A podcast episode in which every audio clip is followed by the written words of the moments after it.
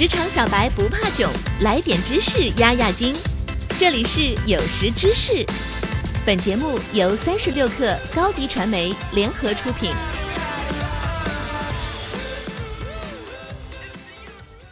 本文来自微信公众号高太爷，作者高太爷。职业倦怠近些年来可以说是职场圈和职业心理学里的一个热词，几乎每个人都会在之前的生活工作中听说这个术语。不但如此，几乎每个人都会在自己的工作中体验到这种倦怠。今天我就和大家说说这种职业倦怠的三大症状，帮助你对症下药。职业倦怠成因较为复杂，主要由三个方面构成。不同的职业倦怠者在这三方面有不同的比例，表现出不同的症状，因此应当对此分类讨论，才能对症下药，寻找出真正能帮助到职业倦怠者的方法。一、情感衰竭。职业倦怠的核心方面是情感衰竭，这指的是工作人员失去了活力和工作热情，感到自己的情感处于极度疲劳的状态，对工作心累了。这个方面具有最明显的症状表现，而好消息是，这类衰竭也是职业倦怠三大方面中最易处理的。解决一个问题，往往可以从这个问题的来源着手。一旦了解了问题的来源，并将它根除，问题也就迎刃而解了。情感衰竭也是如此。如果发现自己的主要问题出现在情感衰竭上，就要认真问问自己：我是不是真的喜欢这份工作？为什么？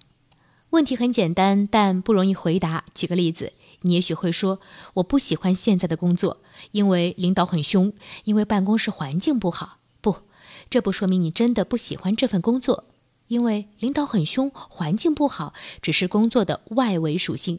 你完全可以在保持这个工作的条件下，换一个领导，换个工作组或者办公室，让领导不这么凶。提高自己的工作效率，满足老板的要求，自己改变工作环境，在桌上摆一盆喜欢的花儿。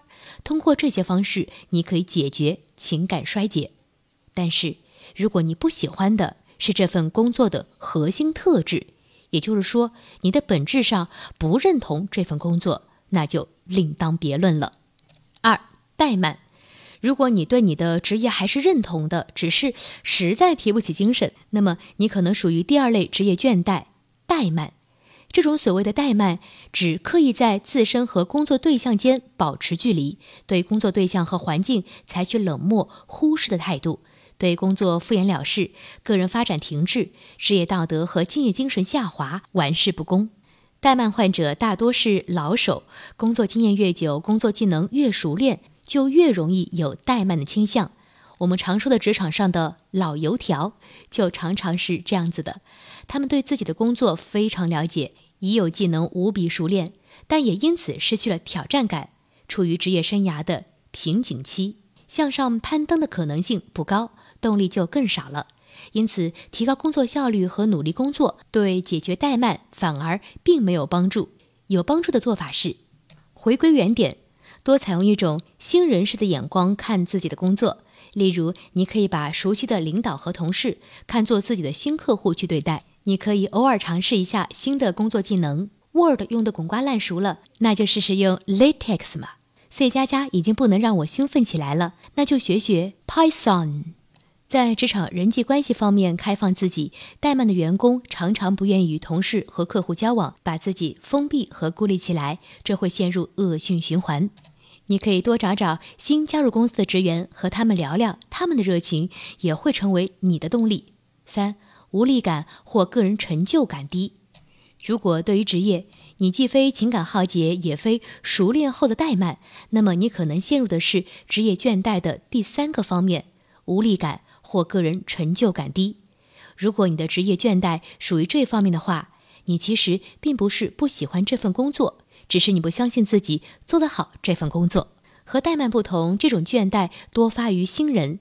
新人刚刚步入工作领域，缺乏经验，效率较低，和周围年长的同事可能产生一种自卑感，怀疑自己的能力，倾向于消极的评价自己，工作能力体验和成就体验随之下降，从此进入职业倦怠模式。对于这类问题，简要提几种解决方式。调整期，不要强迫自己完成不可能完成的心愿。是不是我自我要求太高了？合理归因，不要把大环境的问题一股脑归咎于自己。春耕秋收，时节没到，再努力也不可能有收成。提高绩效，向工作绩效较高的前辈们学习，这和怠慢的职业倦怠者恰恰相反。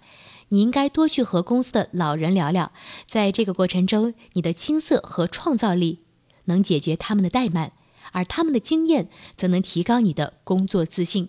节目进行到现在呢，我已经把职业倦怠的三大症状和解决办法都告诉大家了，大家都记住了吧？